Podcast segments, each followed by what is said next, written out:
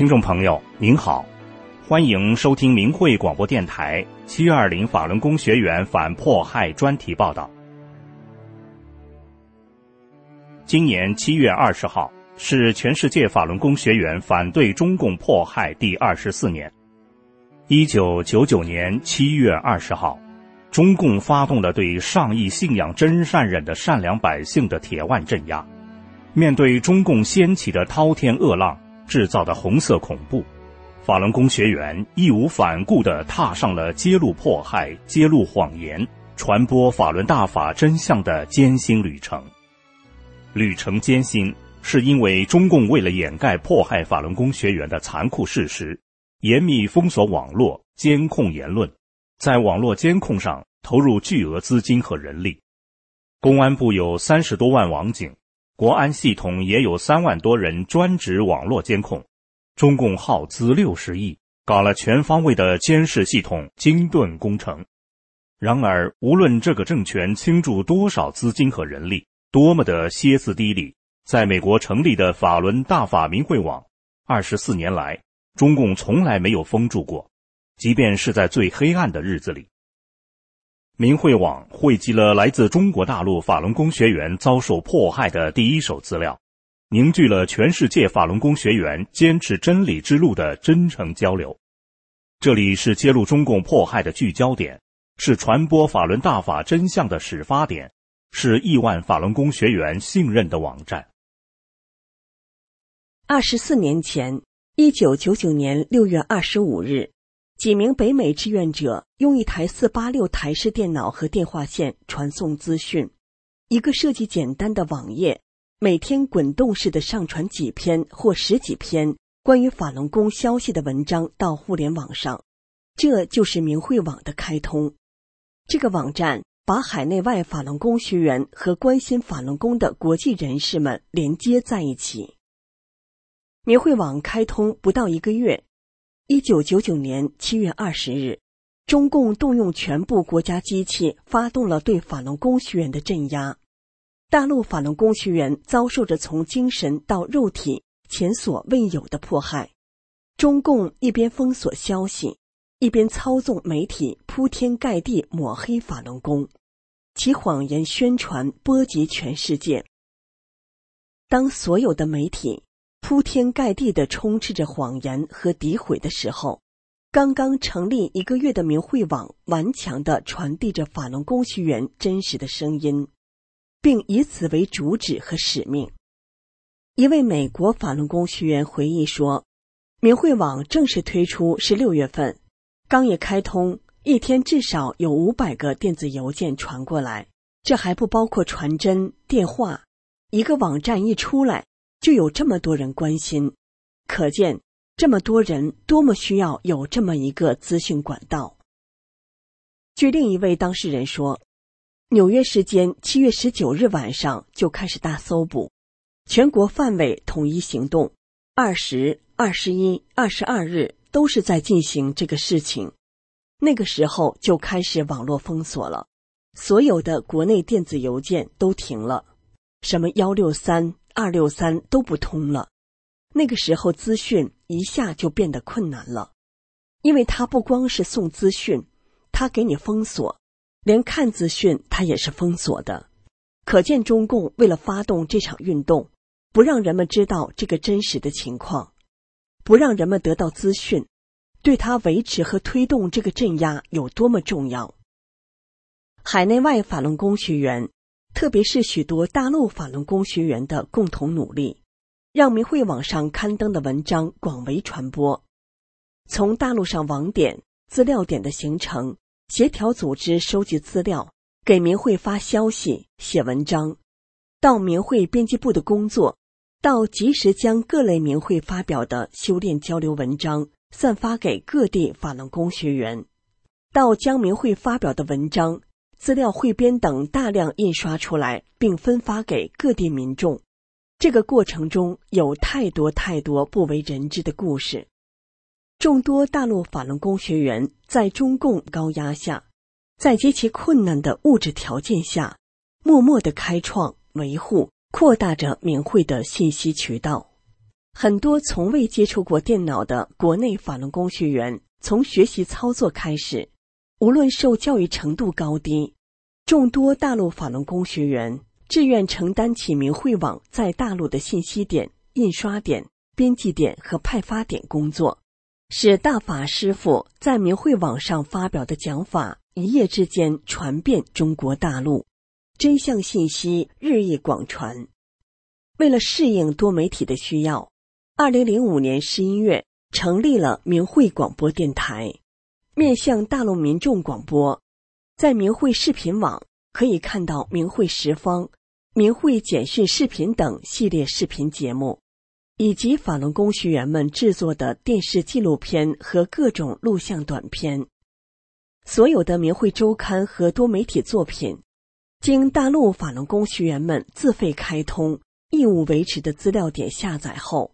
在大陆广泛传播，帮助人们了解法轮功真相，乃至学练法轮功而身心受益。不仅仅是中文媒体，明慧的多语种网站也先后建立起来。目前，明慧网中文网站的内容被翻译为二十多种语言，为各国政府、媒体、人权组织和民众提供了来自中国的第一手资料和讯息。美国政府非常重视明慧网信息。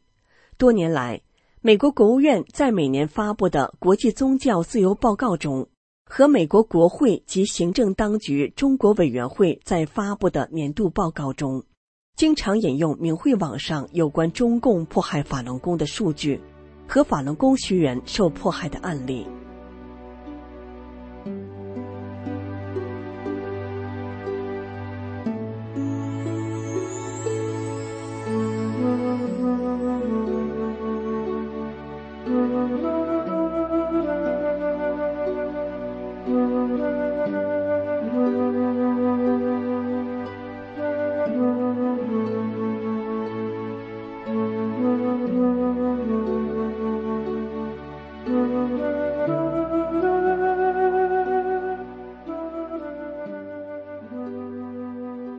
明慧网的建立，旨在揭露中共对法轮功的迫害，讲清法轮功真相，同时也是大法弟子交流切磋的宝贵园地。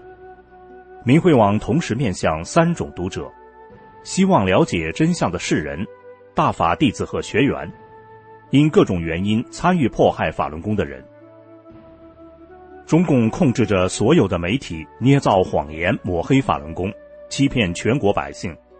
与此同时，控制着公安、国安、派出所等执法人员直接迫害法轮功学员，在黑暗茫茫无边、路仿佛走到尽头的日子里，明慧网如同惊涛骇浪中的灯塔，划破长夜的闪电，给磨难中的大陆法轮功学员提供最真实的资讯、最准确的消息，驱散心中的孤寂，坚持信仰的同时。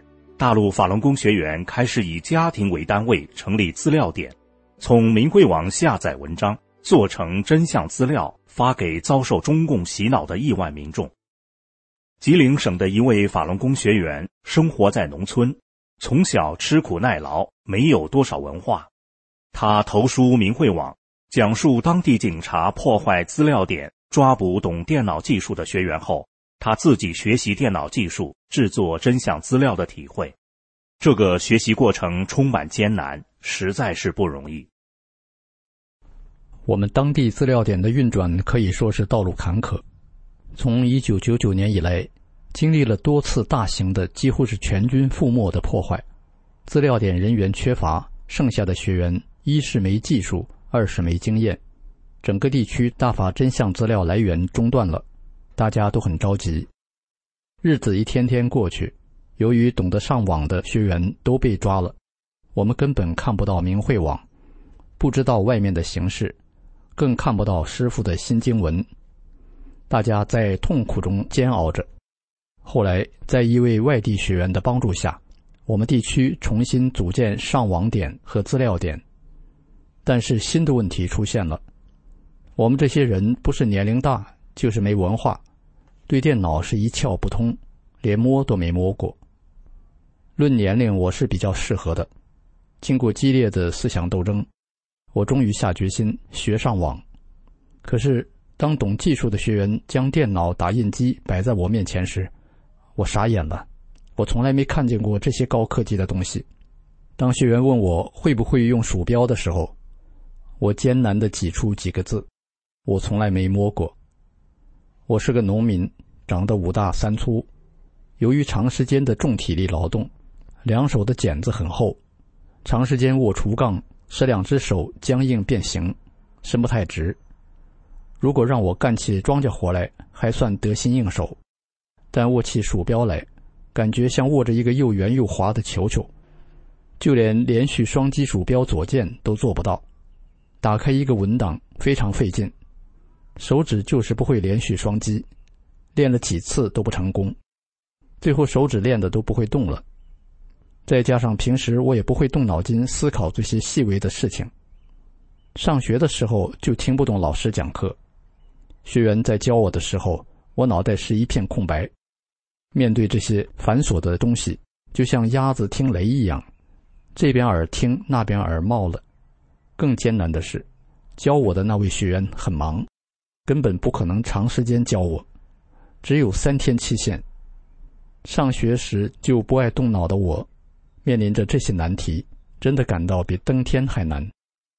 后来我鼓励自己，我是大法弟子，揭露中共谎言，帮助广大民众了解法轮功真相，我是做最正的事情，请师父加持弟子。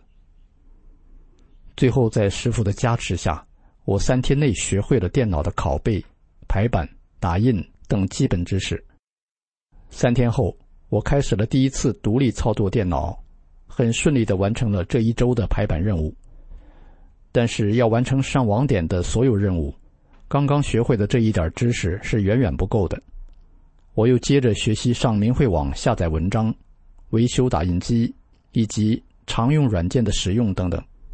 但是越往下学，知识越繁杂，觉得越难。学习的艰难，让我有时冒出不想再学下去的念头。但马上意识到不对，想想教我的学员每次都要走很远的路，他也是为了我们地区能独立打印真相资料，发给当地的百姓。逐渐的，我对电脑不再生疏了，熟练的掌握了上网下载、向明慧网投稿、收发电子邮件。排版、打印、刻碟、编辑图片、影片编辑、安装常用软件、安装操作系统、维修等等一系列的上网点需要的知识，可以独立的运行了。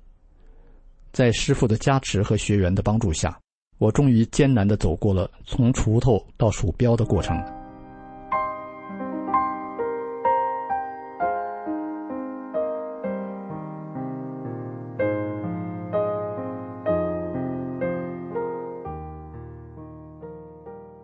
这位身强体壮的农民，用长满了茧子的双手，从没有见过鼠标，到熟练掌握了制作法轮功真相资料所需要的电脑技术，其中的艰辛和困难，若非亲身经历，难以想象。其实，全中国的法轮功学员，无论男女老幼，都是这样努力克服困难，学习电脑技术，其中包括残疾人。我是个残疾人。一只眼睛失明，一只眼睛只有零点二的视力。练法轮功以前，报纸都不能看，一看就头痛。可是修炼法轮功后，大法书我却越看越爱看。明慧王建议上网点资料点要遍地开花，我想这对我来说是遥不可及的。年岁大，文化程度低，视力差。对电脑更是一窍不通，想都不要想了。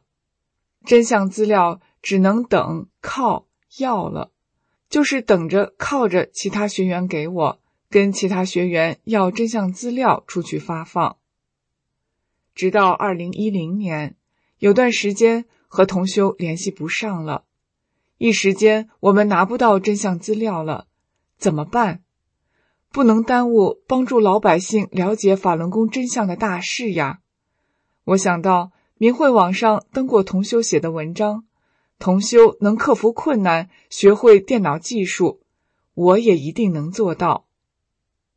我很快买来电脑和打印机，向孙女请教，在师傅的加持下，终于学会了上网、下载、打印等技术，能够提供给小组同修需要的真相资料。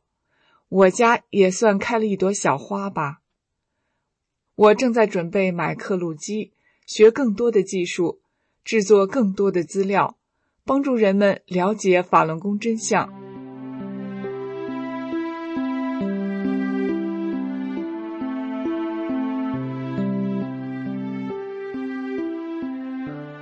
千千万万的大陆法轮功学员都是这样日复一日、年复一年的无私付出，用自己的工资养老金买耗材，在家庭资料点制作出法轮功真相资料，再由更多的法轮功学员亲手送到千家万户。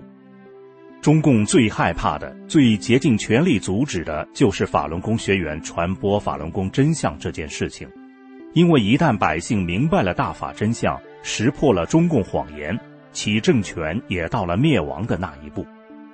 法轮功学员学习电脑技术的过程充满艰辛，传播真相的过程更是充满危险。他们随时面临因为传播真相而被抓捕、被判刑。二十四年来，这种迫害从来没有停止过，至今仍在发生。大庆市法轮功学员楚占娟。并告诉民众法轮大法好，二零二三年六月十五日，被大庆市高新区法院非法庭审，后被秘密非法判刑十个月，并被勒索罚金三千元。楚占娟已上诉。楚占娟是位退休教师，家住大庆市高新区东风新村。他修炼法轮大法后，按真善人法理做好人，身心受益。为了帮助民众了解法轮大法好，他免费赠送法轮功真相资料。于二零二二年六月七日被警察绑架，后被取保候审一年。他的身份证被非法扣押，不允许出本市。同年七月十二日，他又遭到警察骚扰。八月十三日，楚占娟被省政法委及中央来的所谓专家找去谈话。九月七日。大庆高新区国保大队警察三男两女闯到他家非法抄家，翻找了两个多小时，家里被翻得乱七八糟。警察抢走许多私人物品，其实是高新区国保在搜罗迫害证据，企图将他继续构陷到检察院、法院。二零二三年五月十日，楚占娟再次被大庆高新区警察绑架，劫持到大庆第二看守所非法关押。六月十五日，他被大庆高新区法院非法开庭后，律师为他做了有理有据的无罪辩护。法官无视法律，违反办案程序，秘密通知楚占娟的律师和家属。楚占娟被非法判刑十个月，并被勒索罚金三千元。楚占娟不服冤判，已经上诉。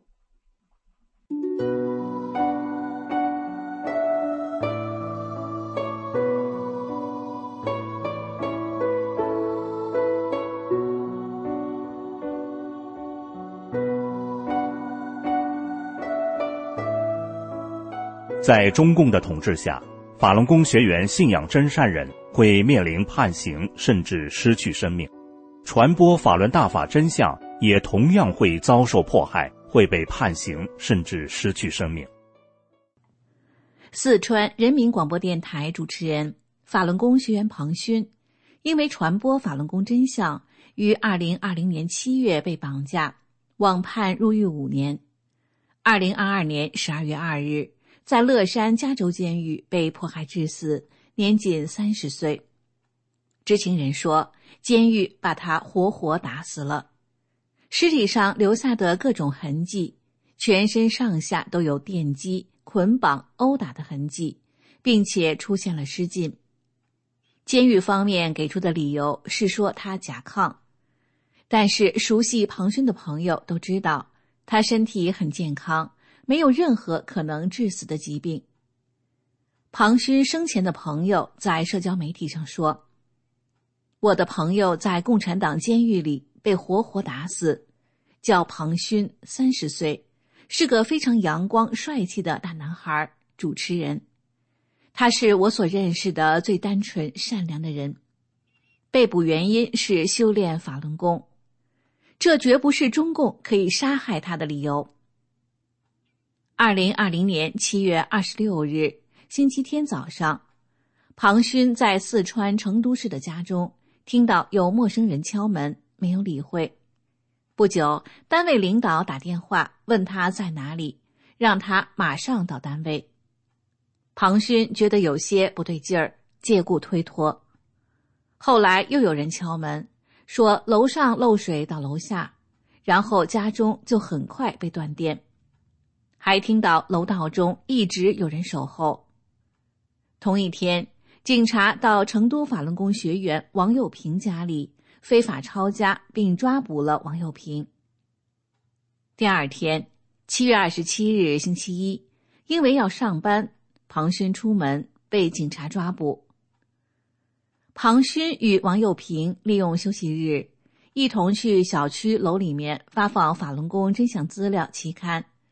庞勋一次被监控追踪，被警察上门非法抓捕，并被非法判刑，如今在监狱被迫害致死。同样住在成都市的法轮功学员陈怀根，二零一五年五月十三日在小区悬挂条幅“世界需要真善人”。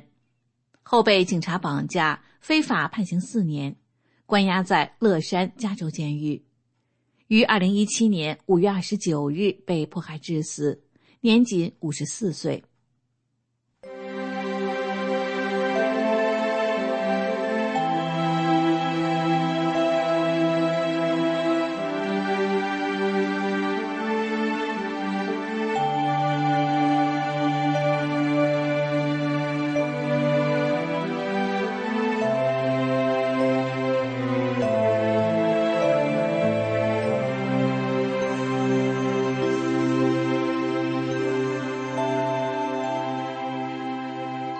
法轮功真相资料看似平凡的一张纸、一本小册子、一张光盘，每一份资料都满载着法轮功学员无私的付出和冒着被抓、被判刑的人身危险，传递到每一位有缘人的手中。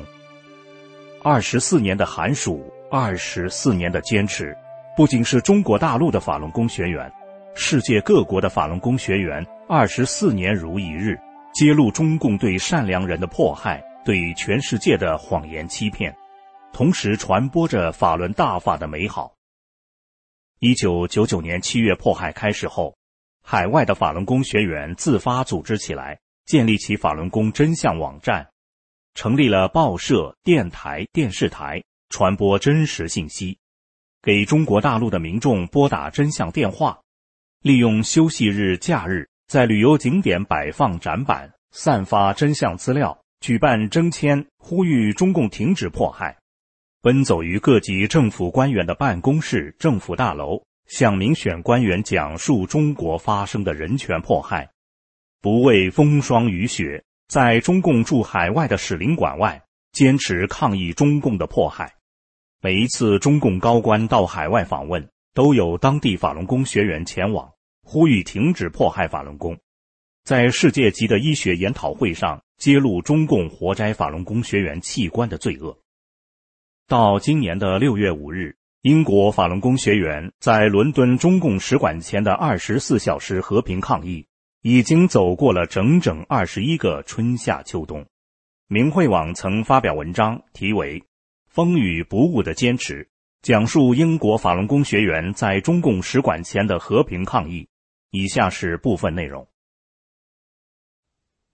在英国伦敦，法轮功学员从二零零二年六月五日开始，在中使馆前举行二十四小时和平抗议，正告中共必须停止迫害，释放所有被抓被关的法轮功学员，还法轮功清白。家住伦敦的法轮功学员高女士是常常到中使馆前的法轮功学员之一。他介绍说，参与二十四小时和平抗议的法轮功学员中，有退休老人，也有年轻人，有华人，也有西人，有上班族，如大学讲师、高级研究员、世界知名机构的工程师，也有家庭主妇、学生等等。大家轮流前往，在抗议地点常年摆放着揭露中共迫害、要求立即停止迫害的大型看板。学员们在那里打坐练功，向来往路人发真相传单，让更多人了解法轮功真相和中共的迫害。因为是露天，风吹雨淋都没有个遮挡，有时下大雨，穿着雨衣也会被淋个湿透，更别说夏日烈日当头、严冬大雪覆地的时候了。高女士表示，中共对法轮功的迫害。一天不停止，中共使馆前的抗议就不会停止。她希望更多世人能了解到法轮功真相，共同制止迫害，从而也为自己选择一个美好的未来。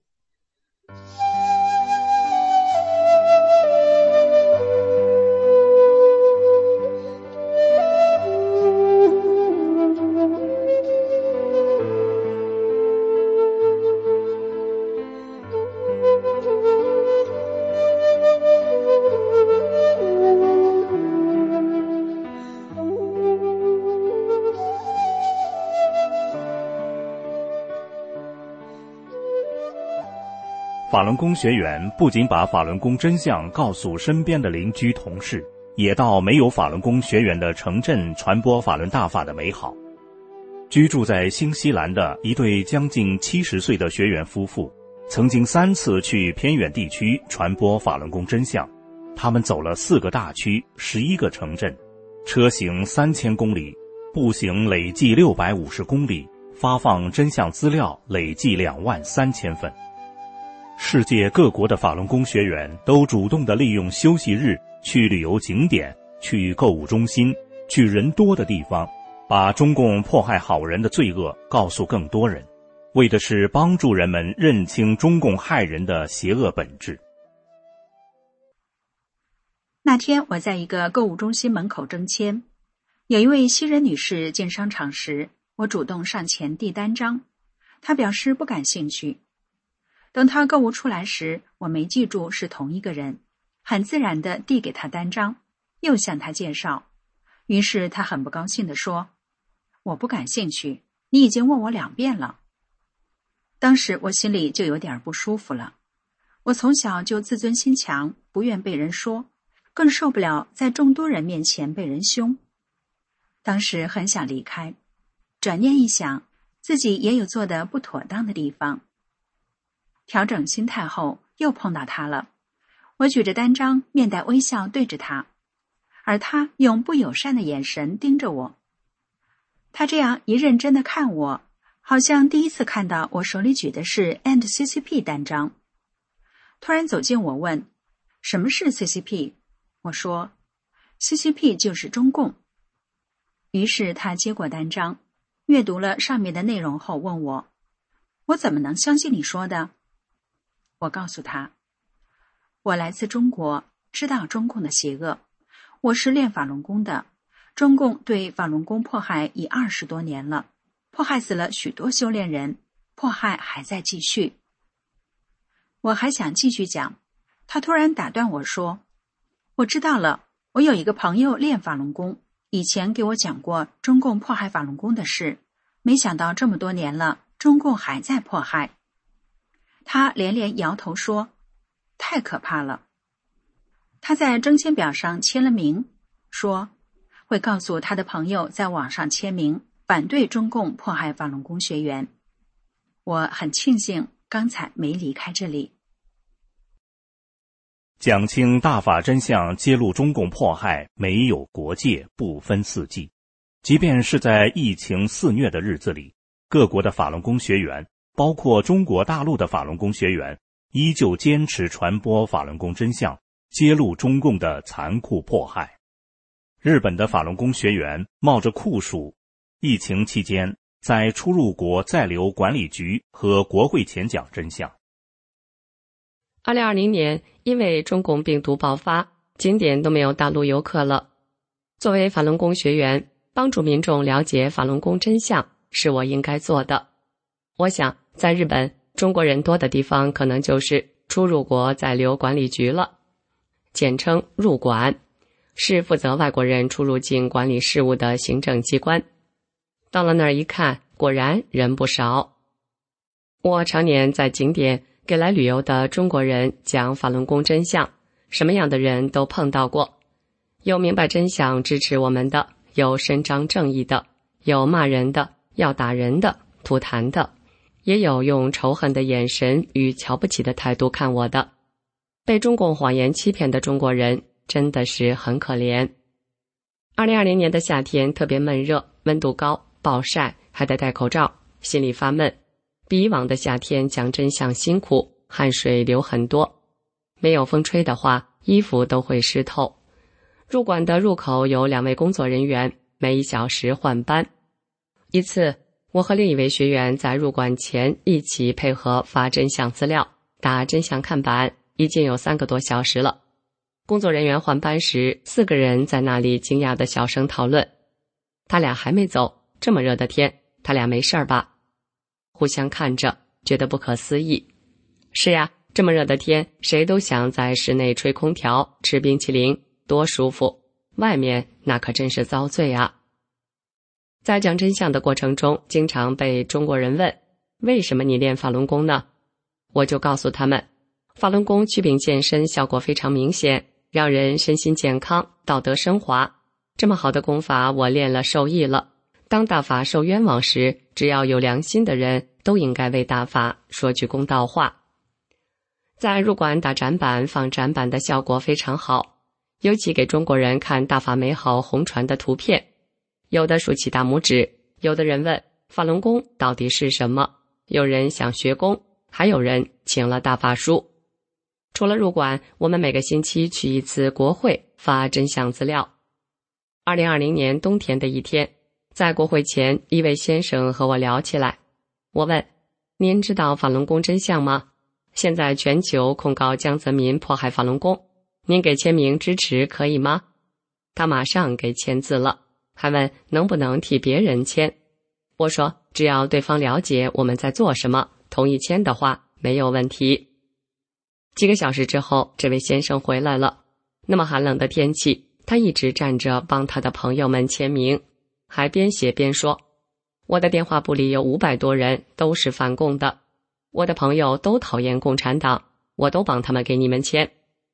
临走前，他递给我名片，说他是某公司的老板，今天来国会是见议员的。他说将来还会给我们签字。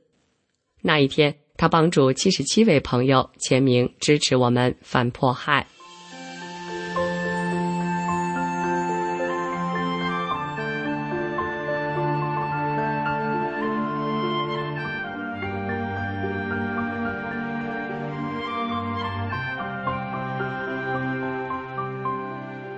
岁不寒，无以知松柏；事不难，无以知君子。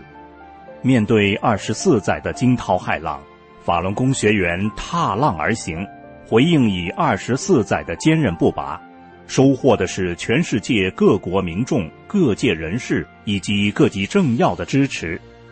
我们在下期的节目中，讲述全球全民支持法轮功学员反迫害的宏大趋势。